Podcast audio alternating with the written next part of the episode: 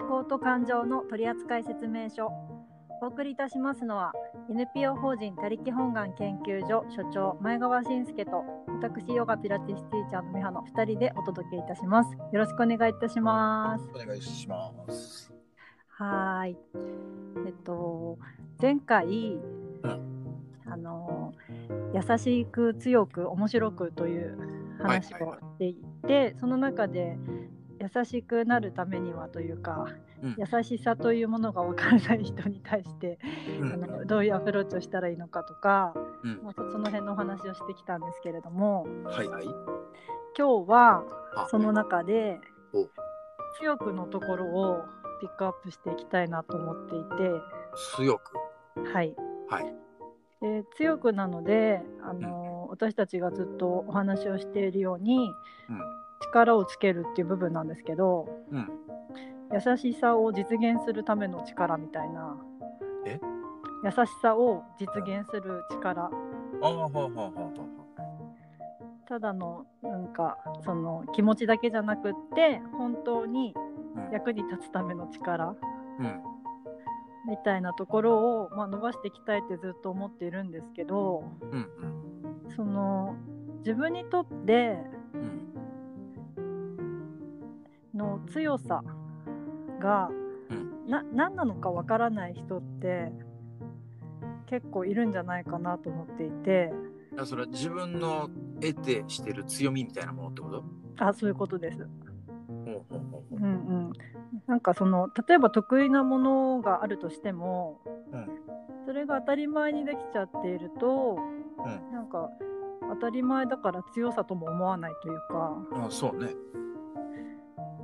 うん、きっと小樽さんとかだと自分の強みみたいなのって、うんなんかこう、まあ、例えば思考と感情を論理的に説明するとかうんで分かりやすく説明するのもすごい上手ですよね。うん。あありがとうございます。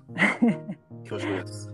いやいやいやいやあとその自ら生み出すみたいななんかないからじゃあ俺がやっちゃおうみたいなうん。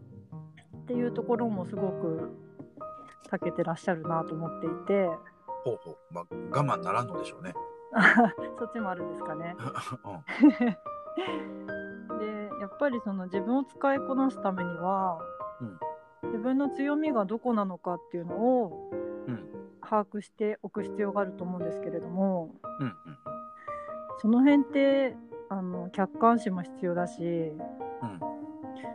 どうやってうん見つけていったらいいのかなと思っているんですけどもなるほどね。何かありますか？ヒントが。あまあ、手っ取り早いのは人と話をするんじゃない？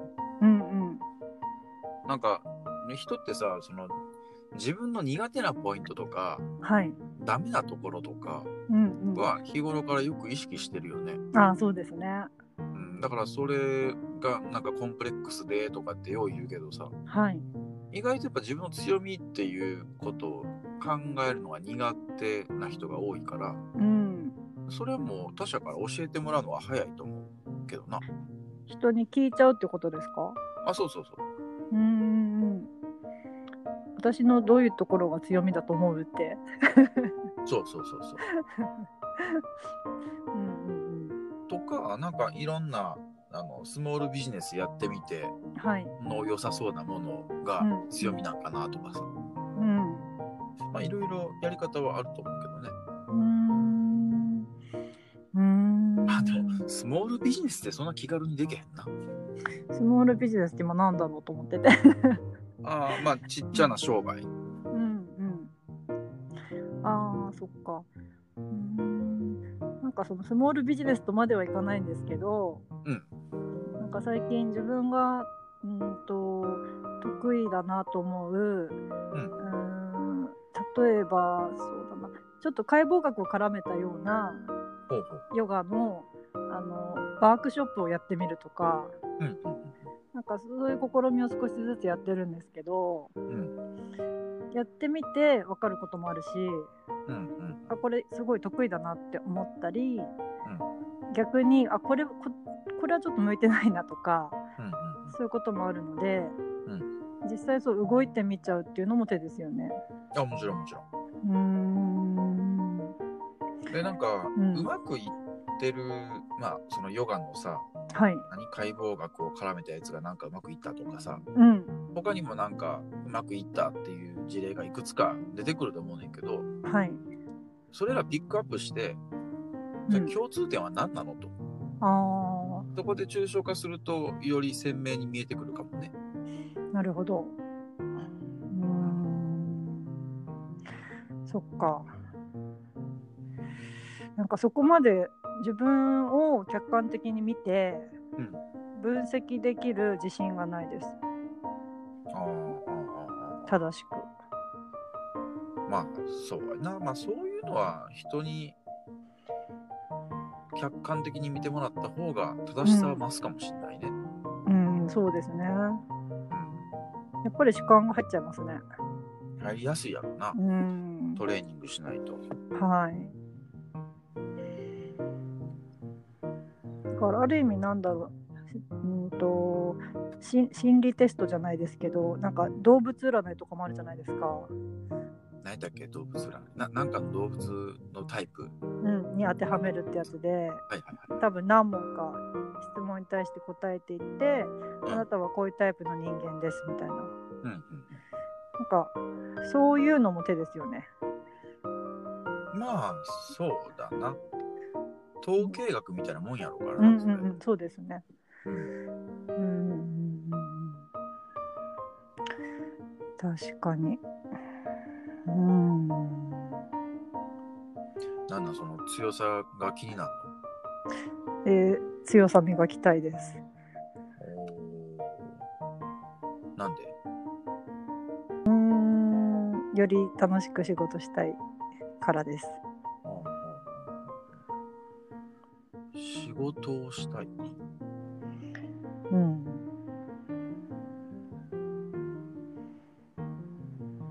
仕事に限らず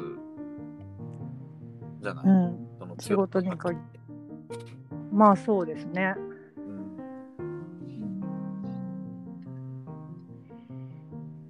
ん。強さな。今そのヨガとかピラティスのレッスンも、うん。あの AI がやってくれたり、ん。なんかスクリーンがあって、うんうん。そこで流れるものをただ真似するみたいないうレッスンも出てきてて。えそれってもはや AI とか以前にできちゃうんじゃないの、まあそうですね。撮ったものだから 毎回同じのが受けれる。うん、そうやんな。なんかもうサクッとうん。やりたいっていうか別に人ともから絡まずにうん。っていう人が行くみたいなんですけどうん。私今 YouTube だのなんだのでいろんな動画って出てるじゃないですか、はいはいはいはい。だからなんていうかヨガを家でやることもできるしうんうんその中で選ぶこともできるしうん。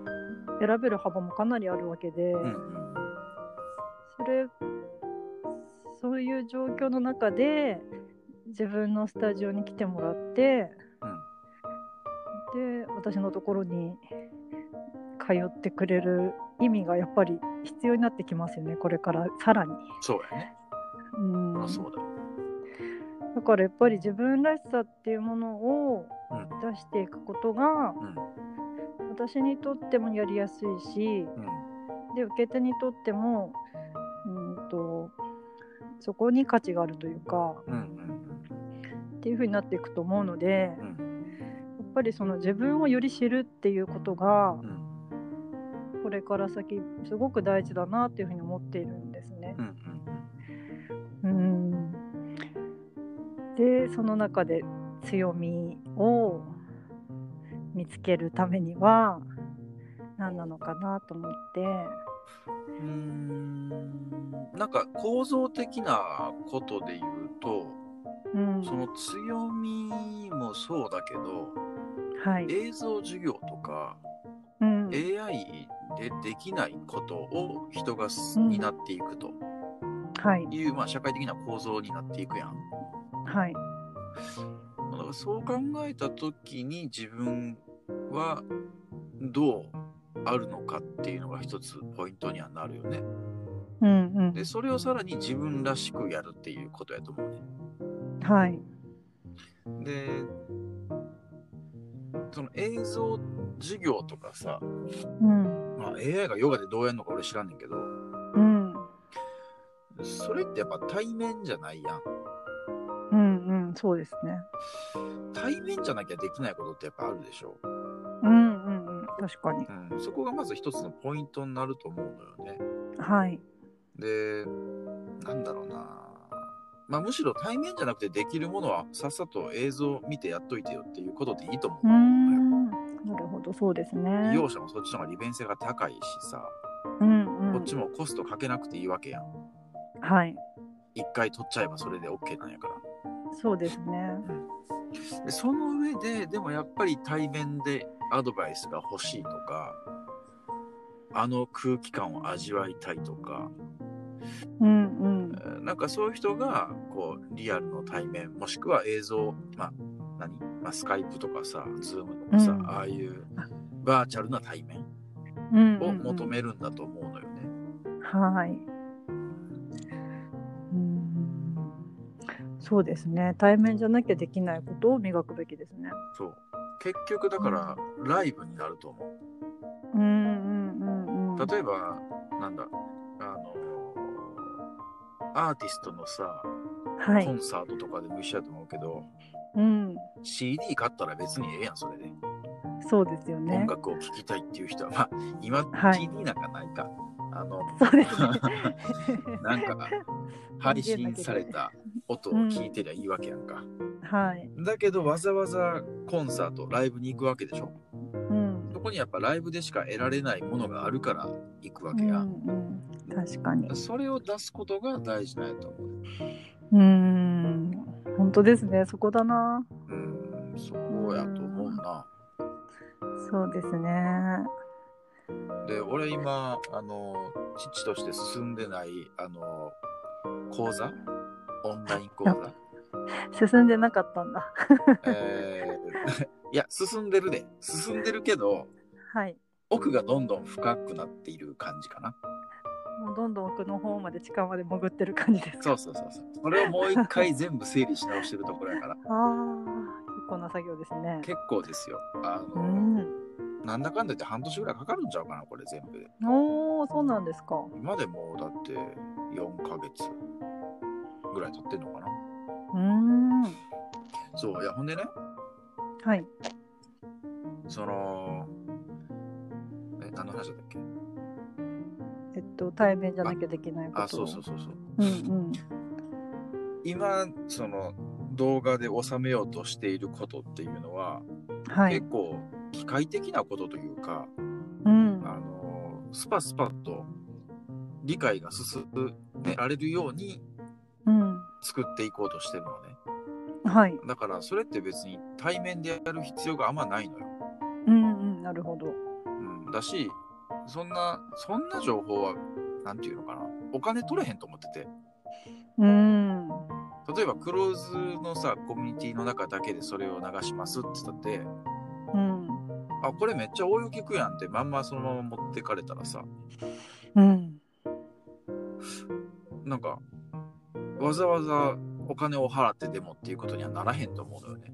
うんうんだからもう、最初から、ただで全部出そうかなと思ってんね、その辺は。うん。ああ。はい。で、ただその個別のこと、うん。機械的に処理できない個別のことは、うんうん。やっぱり、なんていうかな、ある程度コミュニケーション取りながら作っていくことになると思うのよね。はい。そこはやっぱ、こっちも時間も労力もかけなあかんわけやから、うんそ。こでマネタイズしようかなっていう気になってん。そうなんですね。そう。だから機械的に処理できる情報はもう全部出す。ただで。で、その上で、えー私についてもうちょっと深めたいとか、はい。まあ、あとはその、何？こちらのプライベートの話とかさ、うん。家族の話とかさ、はい。そんなんはさすがに YouTube で垂れ流すみたいなことはする気がないから、うんうんそこは本当、あの、何？コミュニティに入る人にしか見せないようにはするけど、うん。はい。それ以外のものは全部出して、個別案件で相談したいみたいなところを、こう、マネタイズの領域にしようかなと思ってる。うーんあそうなんですねうん。うーんじゃあシステムの部分も今見直しながら、うんまあ、考えてる途中まあ、そうそうそうそう。うーんそうかだって情報って価値なくない？なくなってるんですよねうん。どんどん価値がなくなっていくと思うんう。ただの情報はね。そうですよねで、やっぱその情報をさ、整理整頓する力みたいなものは大事だと思うけど、うん確かにで整理整頓した情報でさえ、そのコピペできてしまう時代やからさ、そうなんですよねそこでマネタイズするのも多分限界がある。うんいくらそれが自分らしくても。うんうんだから、まあ自分らしさを当然そこには出すけれども、うんはいそれでもやっぱりその個別の対面であったりライブであったりみたいなものを求めるところにだけこうお金がかかるような仕組みになりそうな気するけどな。のでなんかその今自分がやってるレッスンも、うん。特にグループレッスンの場合だとなんていうかそのもう決まったものをやるだけみたいなこともうん。できるんですよね。はいはいはい。そこになんかその付加価値をつけなくて、別に感情も込めずに、うん。本当に AI みたいな感じでやることもできるんですけど、うん、一個は自分がそういうレッスンをした時に、うん全然、まあ、一個はみ自分自身が満たされなくって、はいはいはい。でなんか楽しくないなってなっちゃう。うんうんうんうん。しあとはそのレッスン1個ずつから自分が成長しないっていうか、うんうんなんか気づきもないし、そのレッスンで何のチャレンジもしないからずっと平行線だし、うん、あと多分参加者の方もなんていうかそのライブの中で行われることに。やっぱり心が動かされたりとか、はいはいはい。その私の必死な姿とかを見てああの子頑張ってるなって思ったりとか、なんか自分たちのためにこんな一生懸命考えてくれてるんだなとかなんかそういうのが伝わったりした時にうんうん多分そこに価値を感じてくれたりうんあとはその実際参加者の方の体を触ったりもするんですけど、触って修正をしてもらってあこっちだったんだなって分かるっていうのはやっぱり動画とかではできないことですし。そうやね。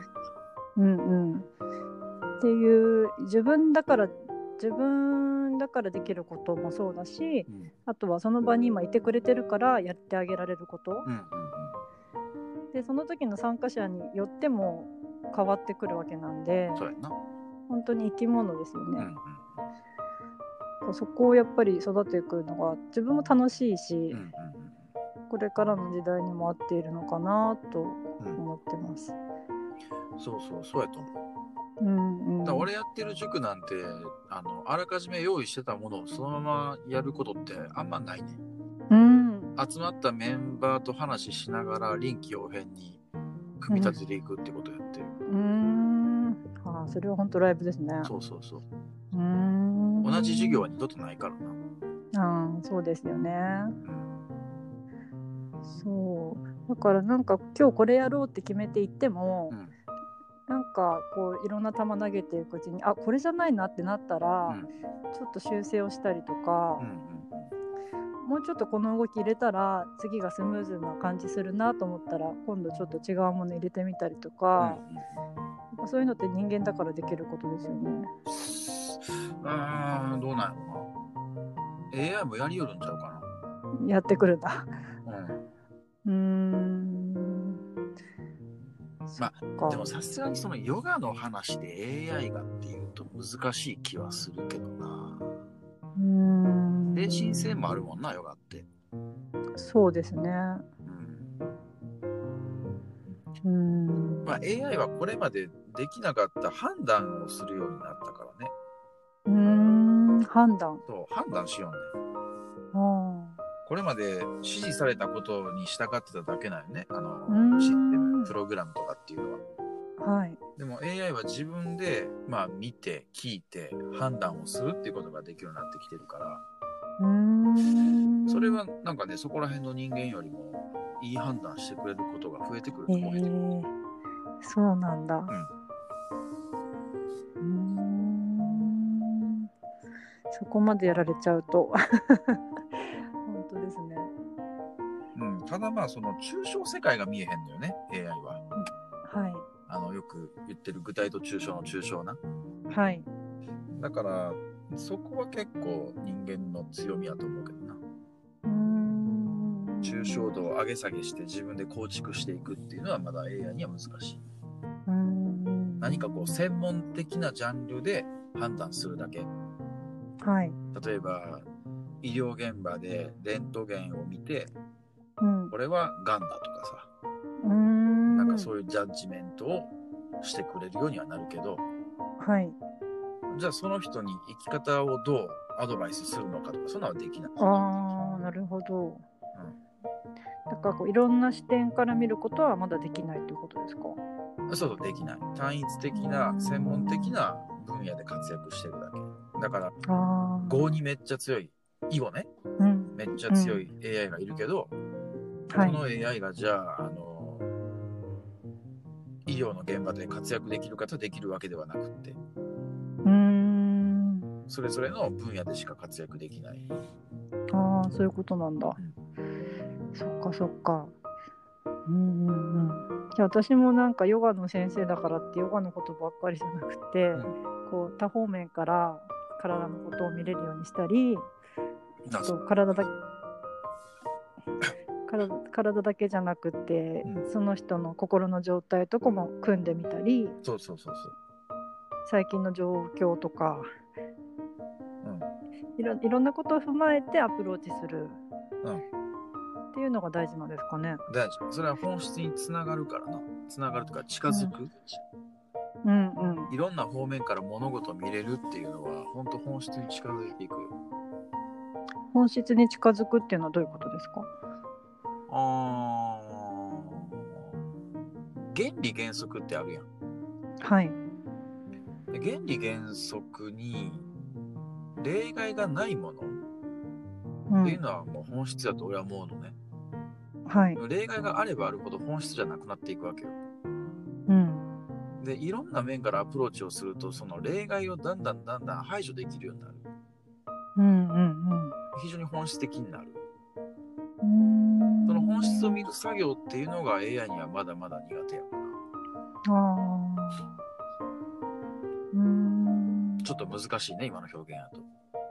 え例えばですけど、今日腰痛の人来たんですけど、はいはいはいはい。腰痛だったら、じゃあ例えばお尻のストレッチしてみましょうとか、なんかももの裏のストレッチしましょうとか、うんうん。あと逆にお腹の筋肉つけましょうとうか、んうんあと腰痛って精神的なことで言うと怒りを溜め込んでたりすると、うんうん。あのなったりもするから、うんうんなんか最近あの怒り溜めてませんかとか、うんうん。なんかそういう感じでいろんな方向から攻めていくというか。そうそうそうそう。合ってますか？解釈。はい。どんな食事なのかとかさ、うんうんあと寝る時の布団はどんな種類なのかとか、うん枕の高さはどうなのかとか、はい、いろんなジャンルからものが見れるようになると、うん。その痛みの本質がわかるよね。あー。腰の痛みがなぜ起きているのかっていう。うんうん。そこを見つける能力が高いとやっぱ人からは重宝されると。で、AI はそれがわからんのよ。はいその因果関係がよう分かってないね。なんで痛いのか分からんけど、はいこのパターンの人は痛いっていうデータがあるからあんた痛いんでしょっていう感じになっちゃう。ああそういう感じなんだプロセスがそうーんとにかくすごい、あの、莫大な量のデータを処理してるから、はいまあ、我々がたとえ100年生きたとしても100年間でしか物見れへんやん。うんそうですねでもそんな100年のスパンじゃない、もうとんでもない量を AI は見ることができるわけよ。はいで、その中から腰が痛い人のパターンっていうのが見えてくる。うーんのであんたのその格好やったらこういうタイプの腰の痛みじゃないですか？みたいなことをジャッジしてくれるわけよね。はあ。ただでも、すごいな。なんで痛いのかは分かんないわけさ。はあ。じゃあ根本的な治療にはならない？うん、だからその判別しかできへんからね。うーん。まあでも今の西洋医学なんかそうなんじゃない？判別したらはいこの薬とか。うん、確かに。うん、だから西洋医学的にはそれで十分なのかもしれないけどそもそも西洋医学が本質をついてるとはあんまり思えないからやっぱりそのそうですね。そうなの？っていう本質うがん、つけることがやっぱ大事でそのためにはそうですね。我々はいろんな側面からものを見るっていう。うーん。だからその AI と二人三脚で、AI がそういうふうにデータをもとに、んあの判別うんうんしてくれて、じゃあそれをもとに私たちがどう考えるかっていうかまあそういう時もあるだろうね。っていう感じで頼もしい存在でもありますよねすごく。うーん。頼もしい。まあ、しょうもない能力、それこそ強さがない人うんうんに判別されるぐらいやったら頼もしいな、そっちの方が。うんでも原因分かってないからさ、AI は。そうですできね。れば原因までを理解できる人に見てもらいたいけどな。うんうんうんうん。そうですね。うんだからもう本質を見る力っうんていうのがやっぱこれから求められてくるってことだろうな。なるほど。でも本質を見れるようになっていけばいいわけですもんね。そうそうそうそう。それも楽しいですね。楽しいよ。うんす。ごい楽しいよ。うんうん本質っていうのは目に見えないからね。はい。抽象概念やからさ、うん。実在しないので、本質自体が。はい。その目に見えないものが見えるようになってくるとすんげえ楽しい。うーん。その世界 味わいたいですね味わってるやんだって。その、例えばその腰の痛みでもさ、はい。その腰の痛みの原因って目に見えないでしょ？そうですね。例えばその表面的な現象としてうん腰が痛い、その人はこういう格好をしてるとかさ、うんそれは表面的な現象にあるやん。はい。その裏側に潜んでる構造よね。うん。なんでじゃあその格好でこんだけ痛くなるのとか。うん。それ、裏側に潜んでるから。なるほど。関係がはいそこをはい。読み解くそそういうことか。そう。そこを読み解くと本質が見えてくるわけ。うーん。ほとんどの人が現象しか見えてない。目に見える現象しか見えてないわけよ。はい。で、それでこう判断しちゃうのよね。うーん。そっか。だからその体一つ見てても、特にパーソナルセッションの時って、どこに原因があるのかなっていうのを、うんうんあのすごい探りながら見てるんですけど、うんなんかこういろんなレイヤーで見るっていうか、はいはいはい骨で見るのか筋肉で見るのか、うんもしくはもっと内側で起こってることなのうんか、うん。とかもしくはその精神的な部分なのか、生活スタイルなのか、なんか、まあ、そういういろんな方面から見るんですけど、は。なんかその作業ってうんある意味暗闇の中を歩くような感じで、うでこれをやらせてみて、うんあここに問題がありそうだなって分かったら一つ手がかりを見つけて、でそれの手がかりをもとにまた次のアプローチをしてみて、うん。どうかみたいのをこう探りながら進んでいくから、うんある意味スリリングだし まあ1回でね結果出そうとも思いませんけど、うんなるべくその方にとっていいものをあの与えてあげたいので確かにそれって本当見えない部分ですよね。そうそうそうそう。見えない部分を探っている。だから短絡的に考えるとさ、うん、腰が痛い。じゃあ、腰に湿布貼りましょうみたいな感じになるやん。ああ、そっか、はい。腰のその炎症うんを抑えましょうみたいな感じでさ、湿布貼って終わうんりみたいな、うんうん。これすごいうん表面的なわけよ、確かに。うんでもその腰の痛みってさ大体腰に原因がないことが多くない、うん、そうですね。うん、腰じゃなくて実は肩でしたとかさ、うん。その腰につながる筋肉うん。が引っ張られててうんで。そっちの方に実は原因があってとか、はいあ。それは幼少期の事故が引きずっててとかさなんかいろいろあるよはい。そういう裏側の因果関係が見えてくると本質がよく分かってくるよね、なるほど。そっかそっか。そうそう。だからまあいろんなパターンを知るっていうことも必要ですし、うんうん。あとはその想像力というか、うんうんなんていうかな、そのただその部分だけを痛めてる部分だけを見ない、うんうんもうちょっとこう全体を見たりとか、うん。こうし視点を引いたり、また近づけたりするようなうん作業の中で見えてくる部分が多いですよね。そうそうそうそうそう。で大体ねあの物事の原因は一つか、まあ、多くても二つぐらいしかないの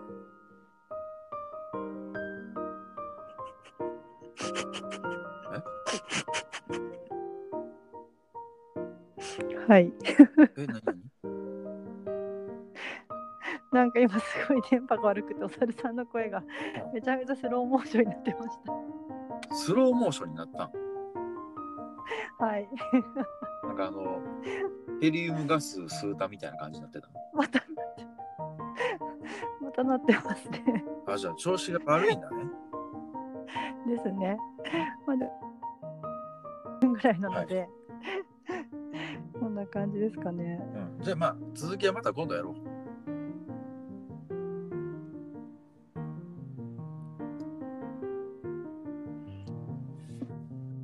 はい。はいでは今日はこれぐらいではい声が聞こえている間にはい。失礼いたしますはい。ありがとうございます。